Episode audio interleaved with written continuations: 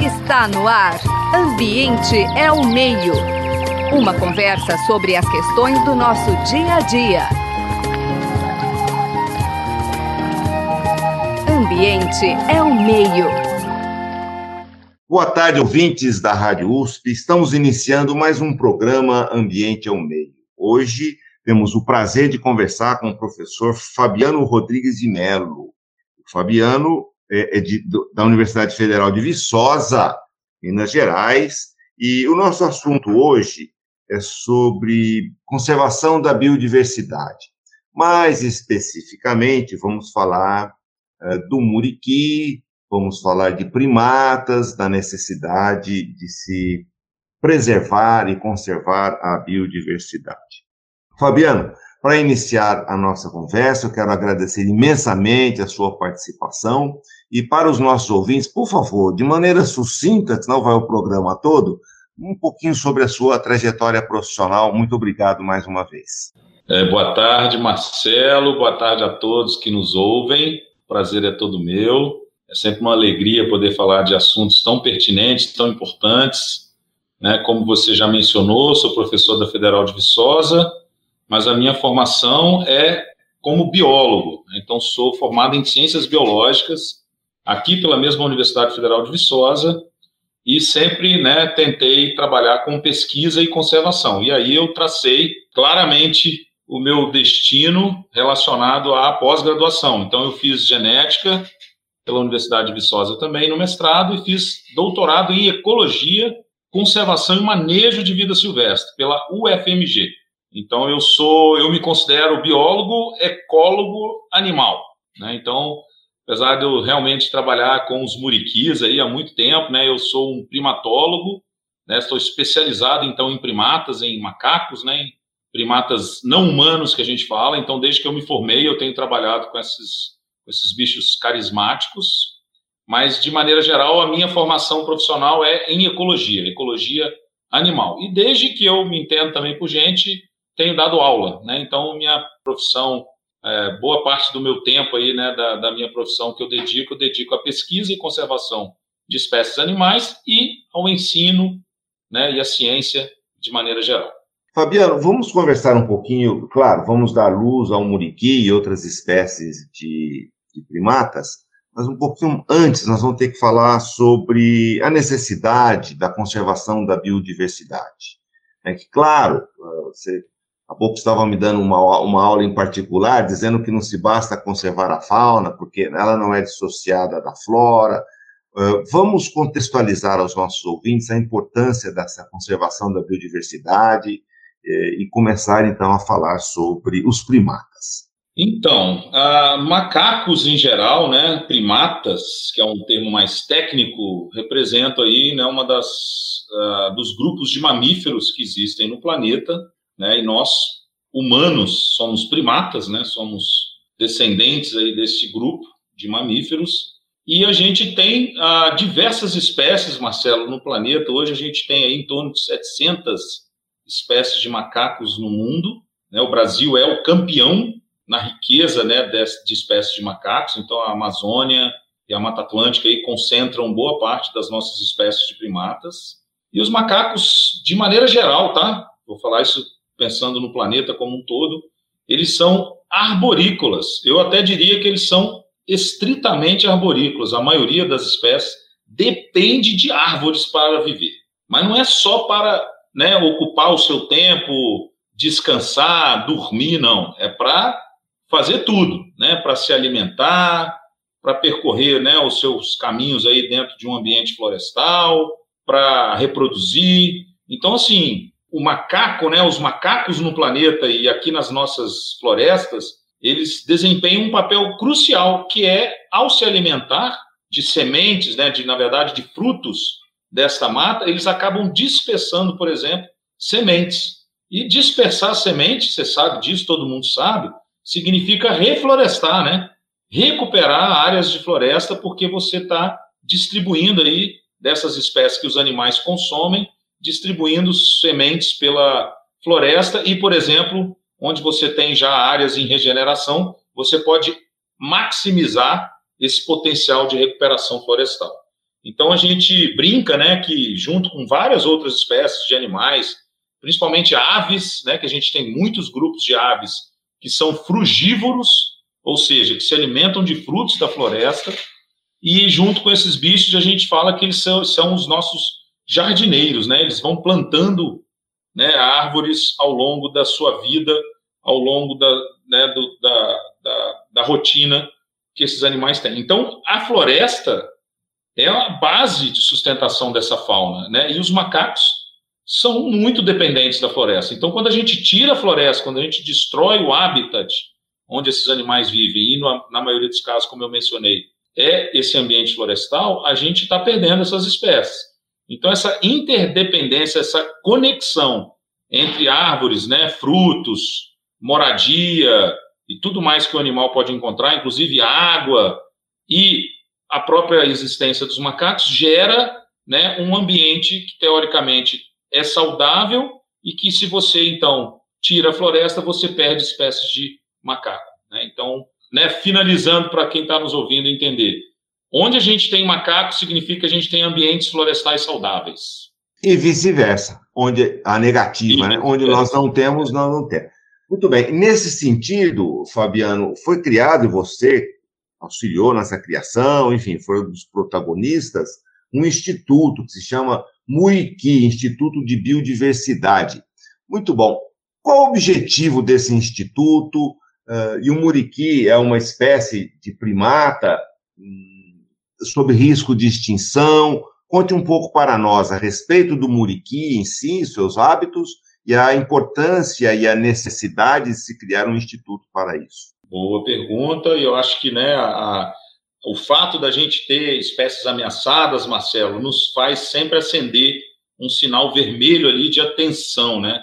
Eu vou falar amarelo primeiro, porque o vermelho é como se a gente já tivesse praticamente perdendo a espécie ou se ela já está extinta. Então, o muriqui do norte e o muriqui do sul são duas espécies bem próximas que ocorrem no Brasil, são endêmicas da Mata Atlântica, são os maiores primatas né, neotropicais que a gente fala, ou seja, aqui da América Latina, né, da América do Sul e da América Central. Não tem primatas né, nos Estados Unidos, naturalmente eles é, não ocorrem lá. Então a gente tem a, esses muriquis como símbolos né, dessa nossa fauna de macacos aqui no Brasil, exatamente porque eles são endêmicos, só ocorrem aqui no Brasil. E, infelizmente, né, isso não é uma vantagem, mas eles estão ameaçados de extinção, claro, por conta da perda da sua casa, né, do seu habitat, que é a Mata Atlântica. Por isso que a gente acabou de falar daquela dependência né, de floresta e de primatas. Então, a perda na Mata Atlântica levou esses bichos basicamente ao né, vértice de extinção. E aí, o que a gente precisa fazer? A gente precisa fazer ações de conservação. Uma delas, e que a gente já contribui, Marcelo, acho que todo mundo que quiser aí pode ir lá no link né, do site do ICMBio, né, que é o Instituto Chico Mendes para a Conservação da Biodiversidade, uma autarquia do Ministério do Meio Ambiente aqui no Brasil. É, a gente tem, inclusive, um centro especializado do ICMBio que se chama Centro Nacional de Pesquisa e Conservação de Primatas Brasileiros, que é o CPB, que vem gerando políticas públicas de conservação dos pés ameaçados. O CPB ele gera lista das espécies ameaçadas, que são as chamadas, né, e famosas listas vermelhas de espécies de animais e plantas ameaçadas de extinção, mas também o, o CPB, né, e claro, o ICMBio de maneira geral, entre dentre os seus centros, vem fazendo um trabalho muito legal, Marcelo, que é a elaboração de planos de ação para planos de ação nacionais para a conservação dessas espécies ameaçadas. E o Muriqui ganhou planos de ação nacional. Ele ganhou na década passada um plano específico e agora ele está dentro do plano vigente, que é o Plano de Ação Nacional para a Conservação de Primatas da Mata Atlântica e da Preguiça de Coleira, que a gente chama né, abreviadamente de PPMA, tá certo? PAN-PPMA. Ou seja, o Muriqui tem, então, leis que o protegem, né? que fazem com que eles tenham é, uma atenção especial. E uma dessas atenções que a gente entende que é muito forte é organizar a sociedade civil. E é através de uma organização da sociedade civil, né, OSC, que a gente conhece como ONG, né, Organização Não Governamental. Então, através da criação da ONG, Instituto, né, Muriqui Instituto de Biodiversidade, o que a gente chama carinhosamente de MIB, a gente tem feito né, é, projetos que visam a conservação do muriqui. Então, a gente consegue parcerias nacionais e internacionais para trazer recursos para que a gente desenvolva, então, as nossas pesquisas. E um dos pratos né, é, cheios, né, e um dos carros-chefe, na verdade, que a gente tem mais trabalhado, é o manejo dessas espécies, né, e particularmente do muriqui do norte, para viabilizar a conservação do que resta, né, das populações que restam na natureza. Então, a gente tem a ONG como um carro-chefe aí para a gente ter força e, e poder de articulação para agir na proteção dos muriquis. Claro, a gente também trabalha com outras espécies, mas predominantemente com o muriqui do norte. Fabiano, conte um pouco para nós sobre o muriqui. Você disse que ele é o maior primata da, da, das Américas, né? E que tamanho é isso? Que peso ele tem? Como é que é a vida dele? Quantos anos, eh, em média, né, vive um muriqui? Eh, como é que é a sua vida social? Vive em bandos? E conte um pouquinho para nós sobre esse nosso personagem, esse importante personagem. Ah, eu não posso falar, Marcelo, dos muriquis sem citar minha querida amiga, né, especialista americana, mas é a maior, é, a brasileira mais, é, a americana mais brasileira que eu conheço, que é a doutora Karen Stryer. Ela já está há quase 40 anos estudando os muriquis do norte aqui no Brasil. E ela, né, graças ao estudo de longo prazo dela, a gente conhece muito bem o muriqui. Então, todas essas perguntas que você me fez, basicamente foram respondidas por ela e por toda a gama de alunos né, que ela orientou. Já são mais de 80 alunos brasileiros, principalmente. 99,9% dos alunos que passaram aqui né, no Brasil, que foram orientados por ela, são brasileiros, né? a maioria, inclusive, mulheres. Hoje nós estamos aí comemorando o Dia Internacional das Mulheres. E ela teve, né? Hoje a gente estava conversando um pouquinho sobre isso. Eu vi uma palestra dela, ela estava comentando exatamente sobre essa contribuição que ela está dando, não só à ciência, mas em particular, né, esse reforço para as mulheres cientistas. E a Keren, né, nos mostrou ao longo desses quase 40 anos, Marcelo, que esses macacos são estritamente folívoros frugívoros, ou seja, eles se alimentam de flores e frutos, eventualmente de casca de árvore e eventualmente de flores, mas eles são literalmente vegetarianos, tá? Então isso já é bem legal.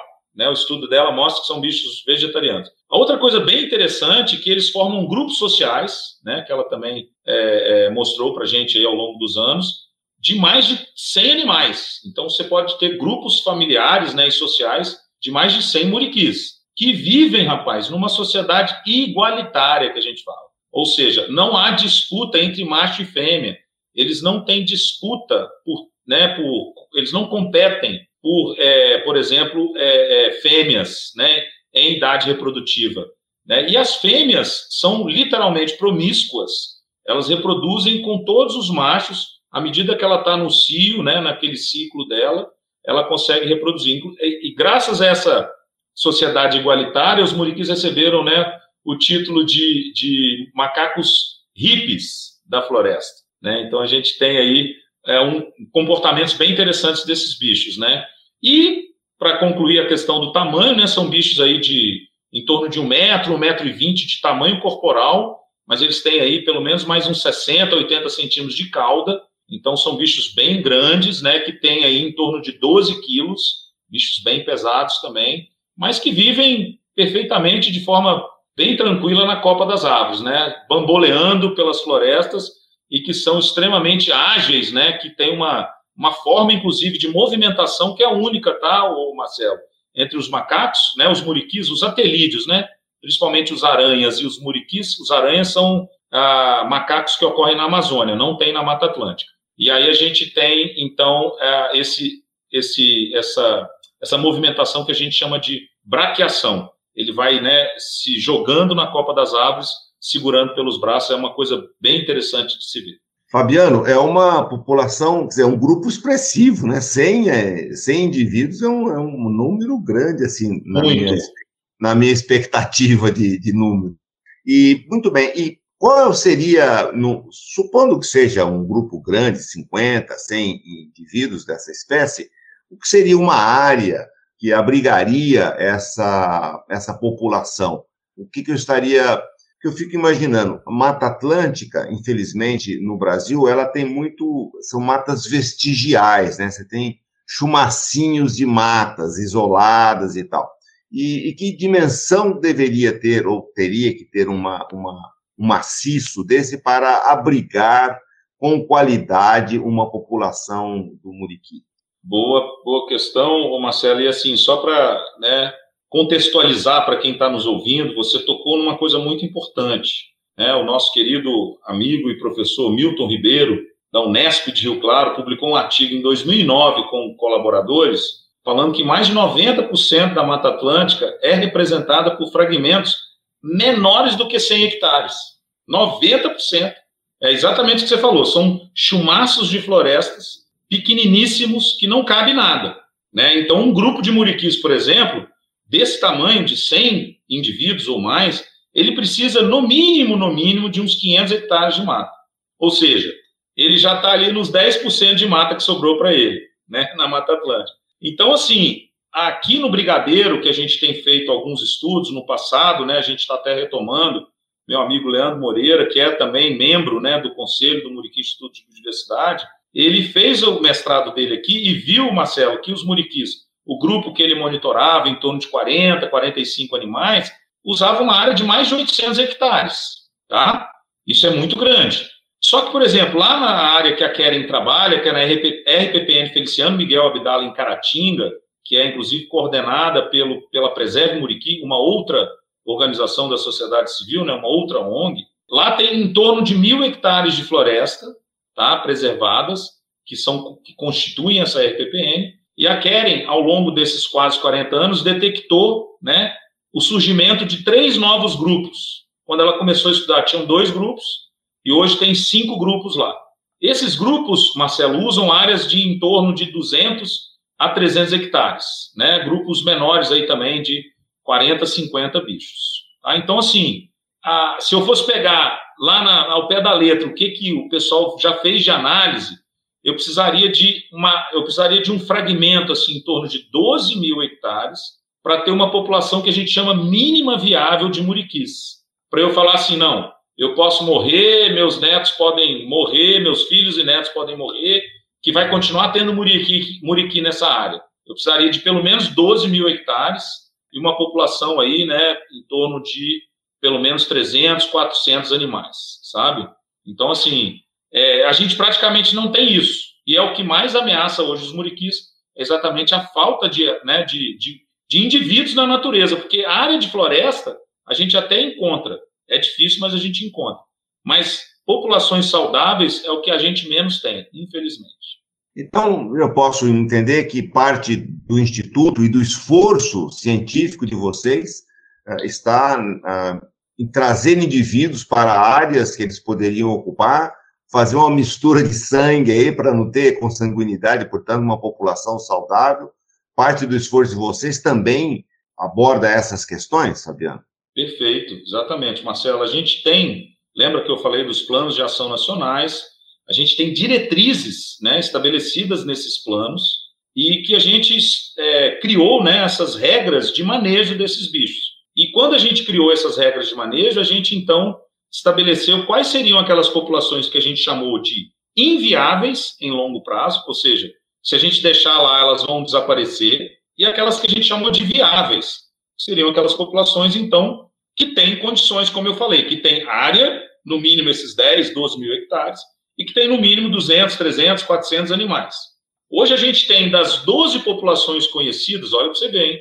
12 populações conhecidas no planeta, em torno de mil indivíduos que a gente já contou na natureza, a gente tem metade viável, metade inviável. Então a gente está falando que a gente pode perder metade da população de muriquis que existe se a gente simplesmente deixar do jeito que está. E aí que entra o que você, que você lembrou, a nossa ação. Entra aí o nosso expertise e o nosso esforço para manejar essas populações inviáveis de modo que elas não se tornem inviáveis, ou seja, que elas não desapareçam.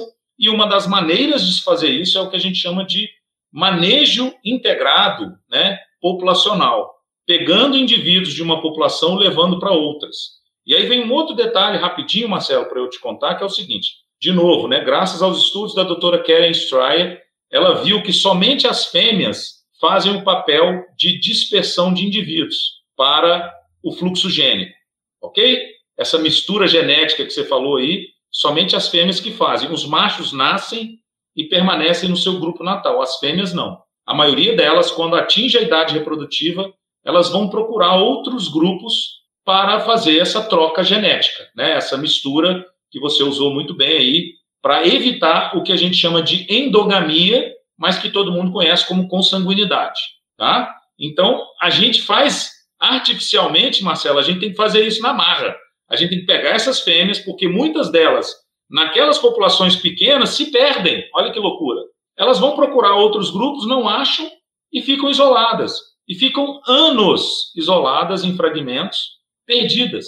Então a gente detecta essas fêmeas, captura essas fêmeas e transloca, ou seja, leva de um lugar para outro, para melhorar essa mistura genética e favorecer a reprodução nesses grupos pequenos e isolados porque aí, com esse manejo, a gente pode né, aumentar a expectativa de sobrevivência dessas populações pequenas e isoladas. Fabiano, então, a cada árvore que cai da Mata Atlântica é, é uma possibilidade, não apenas dos muriquis, mas de uma enorme quantidade de espécies estarem sofrendo aí com esse risco de extinção.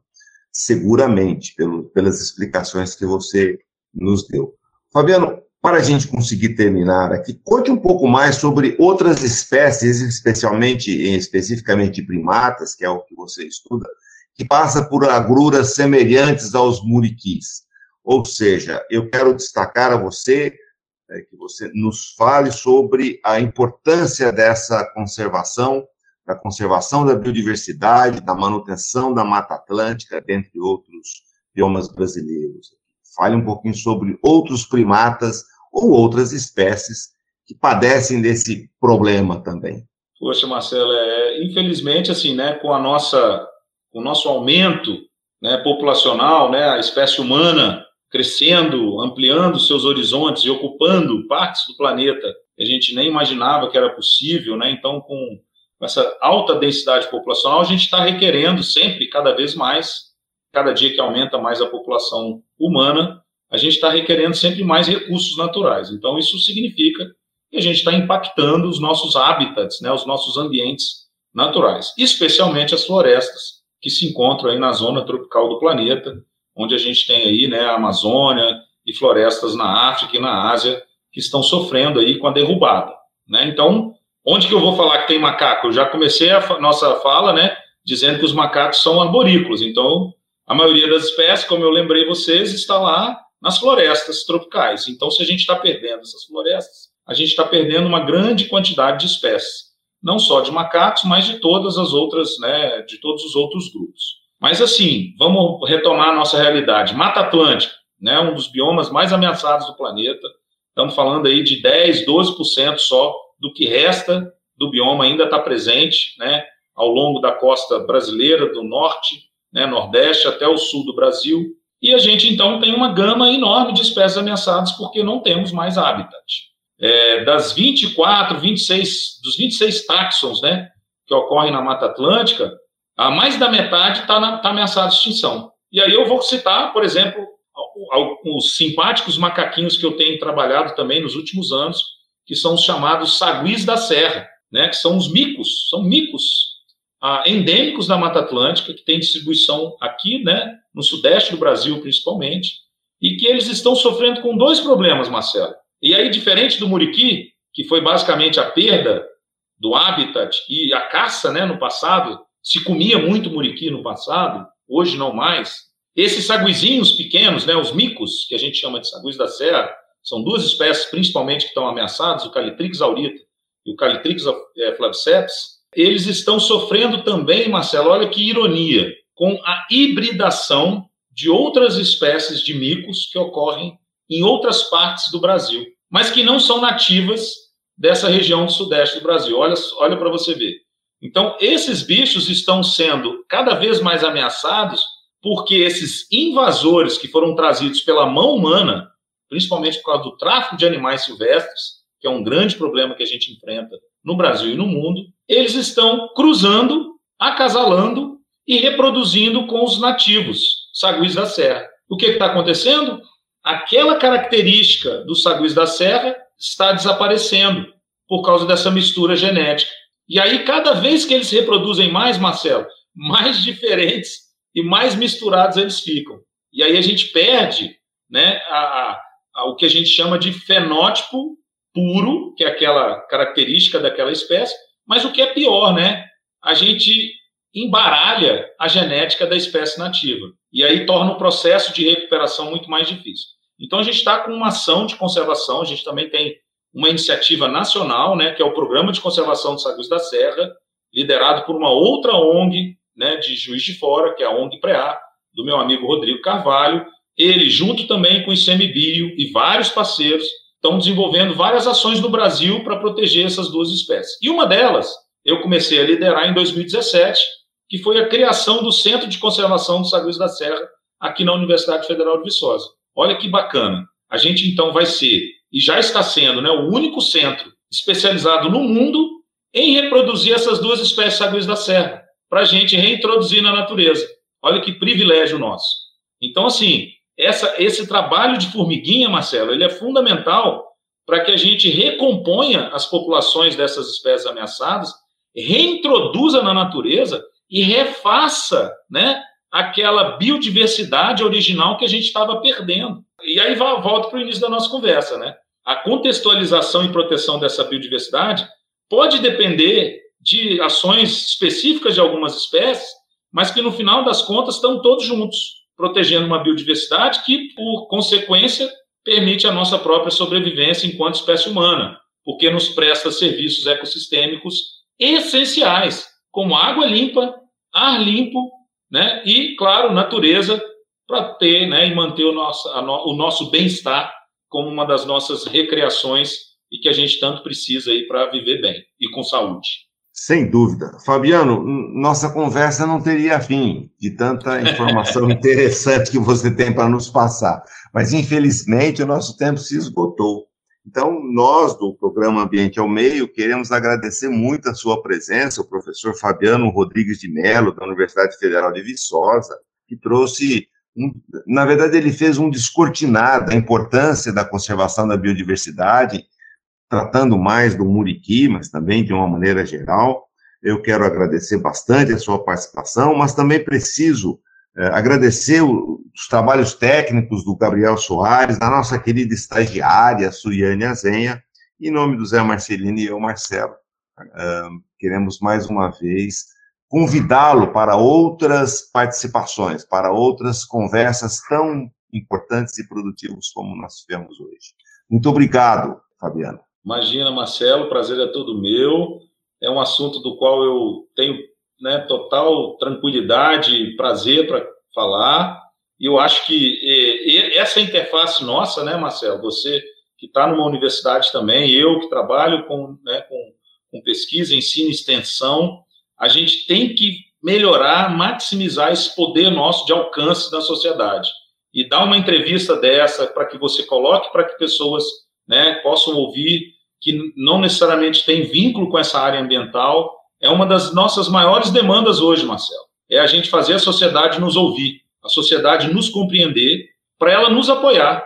Quando a gente, a gente apanha, né, literalmente, por questões aí de, de, de desse desconhecimento que, que a população mostra, muito em parte é culpa nossa, porque a gente não se comunica. Né? Então é um prazer muito grande estar aqui com vocês. Você pode ter certeza que sempre que você me chamar, eu vou estar aqui de portas abertas para te receber, para a gente bater esse papo sensacional que a gente teve hoje. Muito obrigado e um abraço a todos. Você acabou de ouvir Ambiente é o Meio. Produção e apresentação: José Marcelino e Marcelo Pereira. Música tema: Evandro Navarro. Sonoplastia: Mário Valdo Avelino. Ouça também este e outros programas em www.ribeirão.usp.br.